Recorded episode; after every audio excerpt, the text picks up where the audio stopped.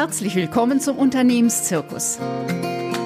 Hier geht es darum, wie Sie mit den vielfältigen Herausforderungen als Nachfolger jonglieren und souverän eigene Maßstäbe setzen.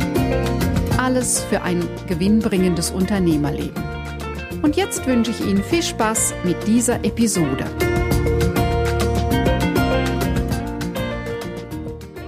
Ein Wechselspiel zwischen Erwartung und Befürchtung inmitten der lebendigen Dynamik einer Familie. In der heutigen Podcast-Folge geht es um den Generationswechsel im Familienunternehmen. Wenn Sie so vor Ihrem inneren Auge all die Unternehmerfamilien und Familienunternehmen, die Sie kennen, vorbeiziehen lassen, ähm, kennen Sie mehr Beispiele, bei denen die Nachfolge glückte oder scheiterte? Wenn ich diese Frage bei meinen Vorträgen zu diesem Thema stelle, dann ist das Resümee immer dasselbe. In Erinnerung bleiben die Generationswechsel in den Unternehmen, die eben scheiterten. Allerdings die Zahlen sagen etwas anderes. 91 Prozent der Unternehmen in Deutschland sind familienkontrollierte Unternehmen und 87 Prozent sind eigentümergeführte Familienunternehmen. Das heißt, in den meisten Fällen gelingt es, die Nachfolge innerhalb der Familie. Oft ein bisschen holprig, manchmal auch mit den einen und mit der einen oder anderen Blessur. Dennoch gelingen die Nachfolgen in den Familien in den meisten Fällen. Ich hatte schon in einem der letzten Podcasts angesprochen, 53 Prozent sind familieninterne Nachfolgen, unternehmensintern 18 Prozent und unternehmensextern 29 Prozent, also äh, Unternehmensverkauf. Die Herausforderungen der Unternehmensnachfolge kristallisieren sich beim Generationswechsel im Familienunternehmen nochmal ganz besonders. Es sind drei Phasen, die hatte ich Ihnen schon vorgestellt. Es sind immer mindestens zwei Parteien und in einer Familie gibt es ganz verschiedene unterschiedliche Konstellationen und Menschen, die ihre Vorstellung haben, wie es am besten gehen kann. Natürlich spielen die harten Fakten, Steuern, Kredite, Verträge eine sehr zentrale Rolle. Bei der Familie kommt noch das Thema Eigentum und Erbe dazu. Und natürlich unzählige Erwartungen und Befürchtungen. Auch hier braucht jede Phase und Konstellation Klarheit des Einzelnen, was will ich. Erst wenn ich klar habe, was ich will, kann ich in die Kommunikation mit den anderen gehen und einen in der Abstimmung mit den anderen ähm, herausarbeiten, gibt es da einen Konsens zwischen den Beteiligten. Und dann für die Entscheidung ist die Frage, wenn ich das gehört habe, wie die anderen sich das vorstellen, wie gehe ich jetzt nun weiter vor? Und das braucht es für den Übergeber und das braucht es für den Übernehmer. In einer Familie spielen immer noch mal ganz besondere Dynamiken mit, die ich Ihnen auch gleich noch mal vorstellen werde, die sehr zentral sind.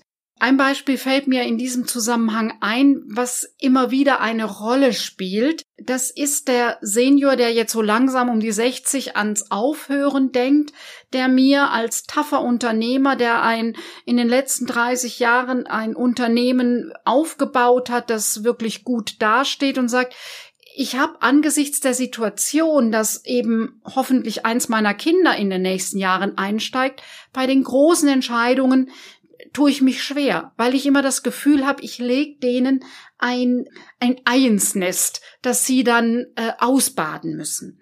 Also es gibt einfach in der Familie eine hohe Loyalität, eine hohe Bindung und die Frage, was tue ich jetzt hier mit meiner Entscheidung, dass es für den anderen nicht zu schwer wird.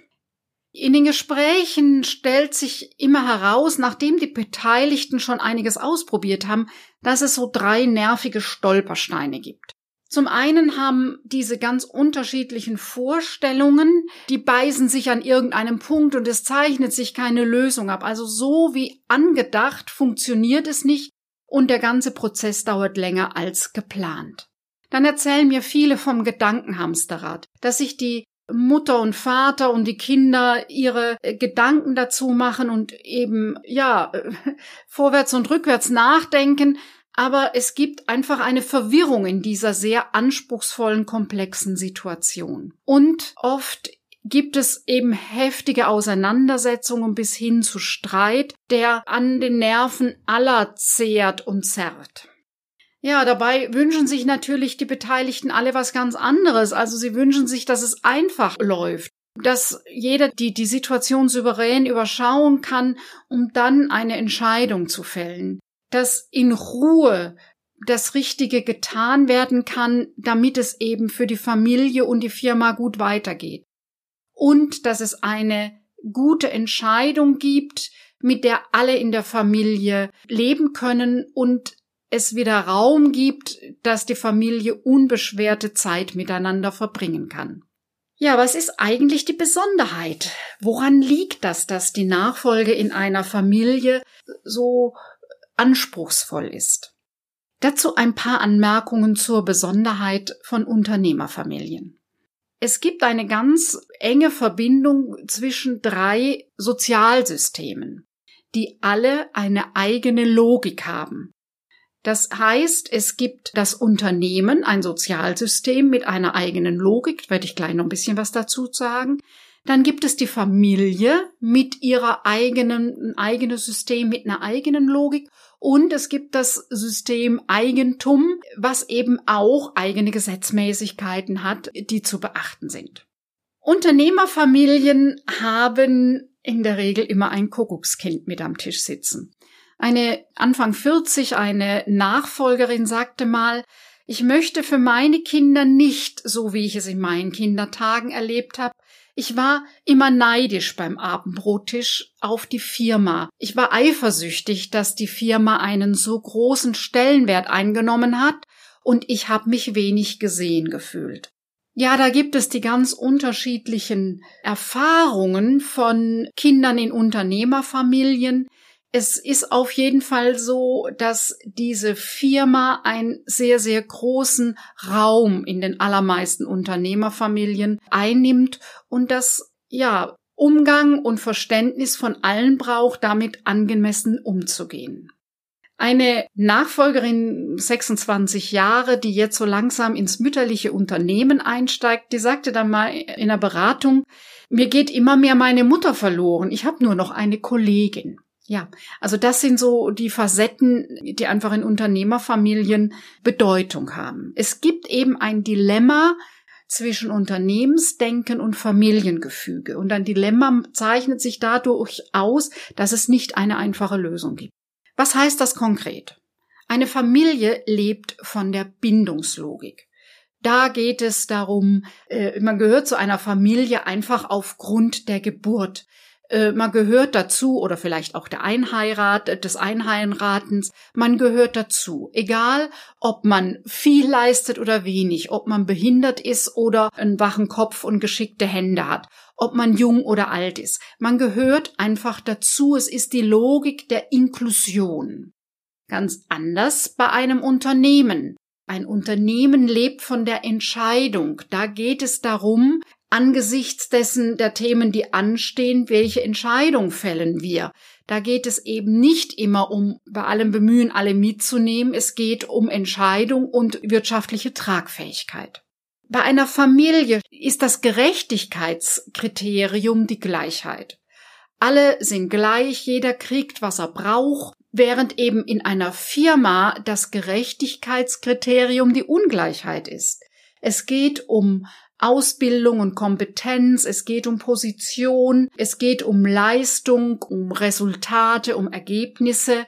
So, und wenn eben an diesem Punkt Familien mit einem Gerechtigkeitskriterium Gleichheit, alle Kinder gleich, sich das dann beißt mit dem Gerechtigkeitskriterien äh, in einer Firma, ist das ja ein Dilemma, wo es keine einfache Lösung gibt, sondern wo alle Beteiligten gut miteinander überlegen müssen, was heißt für uns in dieser Situation Gerechtigkeit? Wie kriegen wir das so hin, dass wir als Familie weiterhin gut miteinander sprechen und leben können und auf der anderen Seite die, die Firma unter diesen äh, Kriterien äh, gut weiter wachsen kann? Ja, dazu kommt inzwischen verschärfend, Es ist nicht mehr so selbstverständlich bei der Unternehmensnachfolge, wie das eben noch in der Generation davor war, wo klar war, der älteste Sohn übernimmt die Firma, der wird daraufhin ausgebildet und sein Lebensweg und Berufsweg ist ganz klar vorgezeichnet. Generation Y, die zwischen 1980 und 2000 geboren, die dann so langsam äh, hineinwachsen in die Verantwortung, die haben eine andere Vorstellung, haben andere Werte, haben andere Prioritäten für ihr Leben und so wie auch ihre Eltern, die noch äh, zu den Babyboomern gehören, eben ihnen gesagt haben, ja, äh, verwirkliche in deinem Leben, was dir wichtig ist, tun eben viele dieser Nachfolgerkinder genau das und haben oft einen ganz anderen beruflichen Weg eingeschlagen. Außerdem kommt dazu, dass die Babyboomer langsam in den Ruhestand gehen und es nicht nur einen Fachkräftemangel gibt, sondern eben auch einen Nachfolgermangel. Die Zahl derer, die übernehmen können, ist sehr viel geringer. So, und an diesem Punkt, da eine gute Lösung wieder in Familien zu finden, da ist gemeinsame Denkarbeit und gemeinsame Überlegungen mit den unterschiedlichen Vorstellungen umzugehen, nicht mal eben nebenbei gemacht. Ein Beispiel begegnet mir immer wieder, dass eben die nachfolgende Generation andere Vorstellungen hat. Das heißt, in der Regel wird es ganz deutlich, dass sie nochmal anders Familie und berufliches Miteinander verbinden wollen. Und das Thema ist eben nicht nur bei den Mitarbeitern in der Firma ein Thema, sondern eben auch bei den Chef und Chefinnen, bei den nachwachsenden Chefs und Chefinnen, bei den Nachfolgern in einer Firma, äh, eine kleine Firma ist, die Tochter ist Nachfolgerin, sie ist selber Mutter, ist Anfang 30, ihre Kinder sind beide im Kindergarten und ihre Arbeitszeit heißt von 8 bis 14 Uhr. Mutter und Vater, die noch die Firma leiten, haben bisher das zwölf Stunden am Tag getan. Und natürlich kann ich mit einer begrenzten Zeit eine Firma leiten was halt dazu nötig ist, eine ganz entschiedene Klarheit, was muss unbedingt von der Chefin gemacht werden und was können auch andere übernehmen. Ja, die drei Phasen, die ich Ihnen schon mal vorgestellt hatte in einer früheren Podcast-Folge, die haben unterschiedliche Fragestellungen. Und in Phase 1 vor der Vertragsverhandlung ist in einer familieninternen Übergabe beim Abgeber so die Frage, welches meiner Kinder hat Lust dazu? Und wie geht das mit den Geschwistern? Früher war obligatorisch die Primogenitur ein schönes Wort dafür, dass eben der erstgeborene Sohn die Nachfolge antritt, äh, so aus der Thronfolge der Königshäuser abgeleitet. Heute sieht das nochmal anders aus. Viele Töchter können sich das auch gut vorstellen, die Nachfolge zu übernehmen. Und da ist ebenso die Frage, wie geht das dann? Wie geht das mit den Geschwistern? Und die Frage bei dem Abgeber ist eben ganz häufig, kann ich loslassen? Denn in der Regel ist so das eigene Unternehmen eben fast ein zusätzliches Kind, ist äh, mit viel Herzblut, Elan und Engagement aufgebaut worden. Und wie geht das? Bin ich da wirklich raus? Will ich das? Und vor allem, was ist denn die Idee, was ich nach der Übergabe tue? Und für die Übernehmer ist die Frage, traue ich mich? Kriege ich das wirklich hin? Kann ich das Familienerbe wirklich gut weiterführen, vielleicht dann in die nächste Generation? Und natürlich immer auch die Befürchtung, wird wirklich übergeben oder wird Vater und Mutter weiterhin im Hintergrund die Fäden ziehen und ich habe nicht wirklich Gestaltungsspielraum. Ja, in dieser ersten Phase, wo es dann geht um die Entwicklung eines Übergabekonzeptes, wo es darum geht, die unterschiedlichen Vorstellungen zusammenzubringen, das braucht in der Regel länger als gemeinhin so gedacht. Drei bis fünf Jahre ist eine gute Zeit. Phase zwei, die eigentliche Vertragsverhandlung geht umso leichter, wenn in Phase 1 die Dinge schon gut geklärt sind. Also je besser im Vorfeld die verschiedenen Fragen und Themen geklärt sind, umso einfacher geht es dann, wenn es um Vertrag und die harten Fakten geht. Da ist es nun drum, wirklich eine Einigung zwischen den Beteiligten finden, es in einem Vertrag festzuschreiben und der Übernehmer erstellt schon einen ersten Geschäftsplan, den Übergabefahrplan erstellen und kontrollieren ist dann in dieser Phase dran. Das ist dann ungefähr so ein Jahr bis noch bis zur Unterschrift, bis die Übergabe rechtlich wirklich dann vollzogen ist. Die Phase 3 nach der Übertragung, das ist nun der Nachfolger, die Nachfolgerin. Da ist die Frage, wie finde ich mich schnell in dieser neuen Rolle zurecht?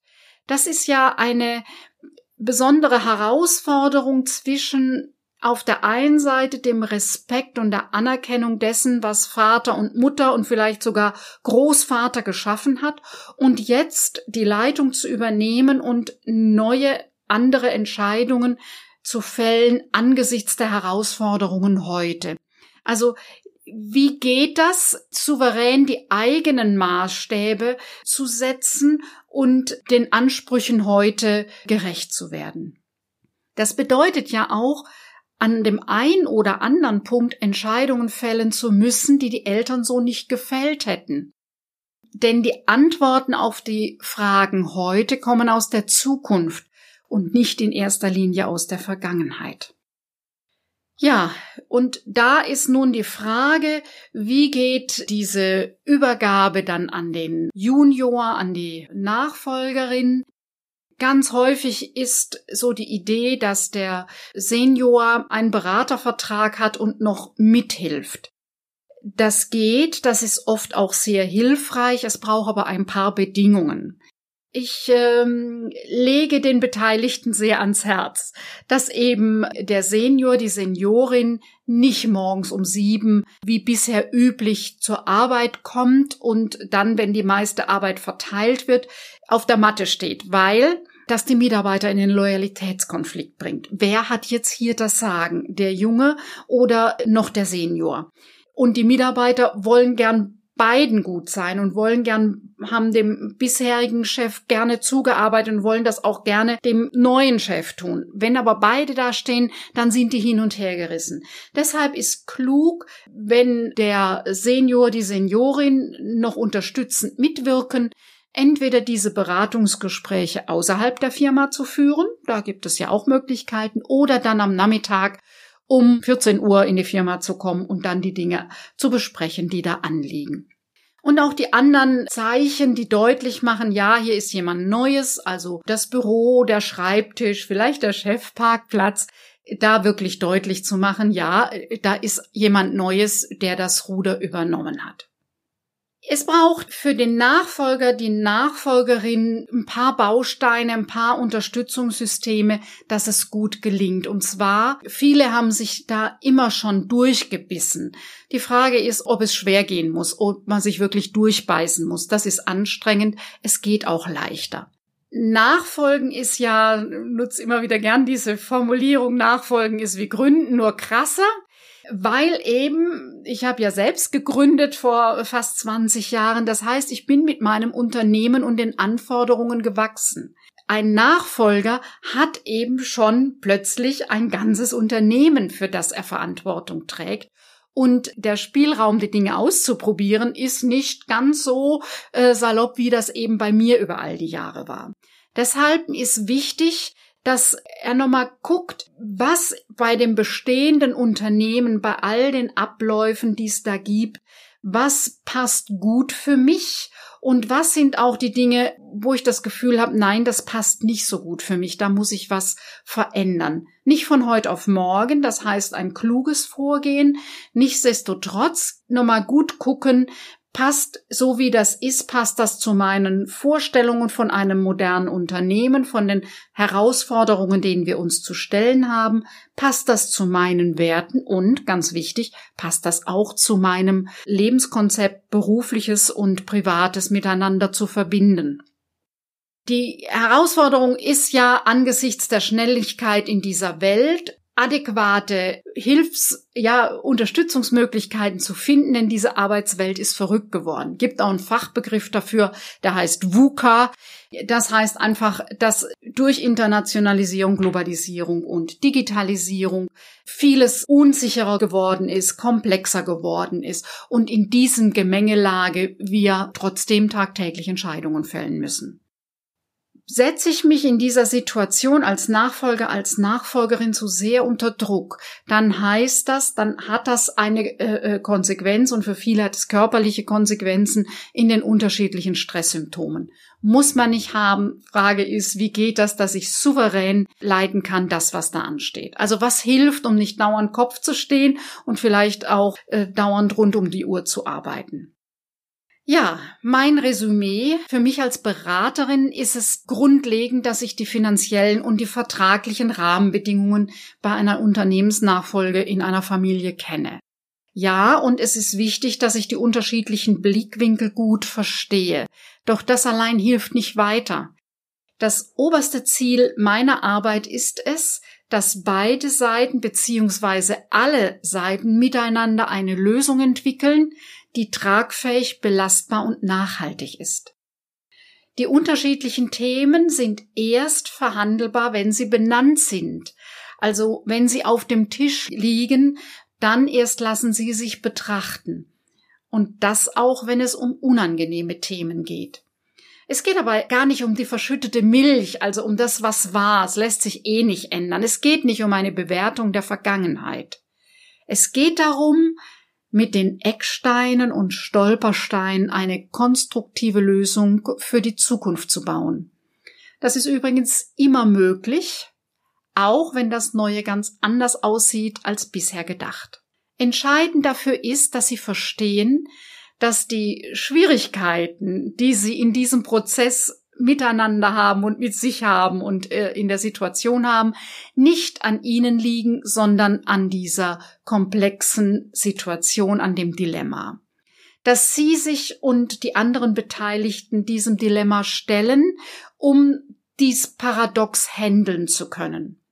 Und dass sie akzeptieren, dass es keine einfachen, leichten Lösungen über Nacht gibt. Ja, Unternehmensnachfolge ist ein strategisches Thema. Es ist ganz lange wichtig, aber nicht unbedingt dringend, bis es dann ganz schnell gehen müsste. Wenn Sie nun als Unternehmer sich von diesem Thema angesprochen fühlen, wenn Sie vielleicht auch noch Fragen, Anregungen haben, dann lassen Sie uns miteinander sprechen. Buchen Sie einfach ein Gespräch über meine Webseite liobaheinzler.de und Sie finden den Link auch in den Show Notes, damit es gut für Sie weitergeht und Ihr Unternehmen. In der nächsten Folge geht es um die firmeninterne Nachfolge. Ich freue mich, wenn Sie wieder mit dabei sind.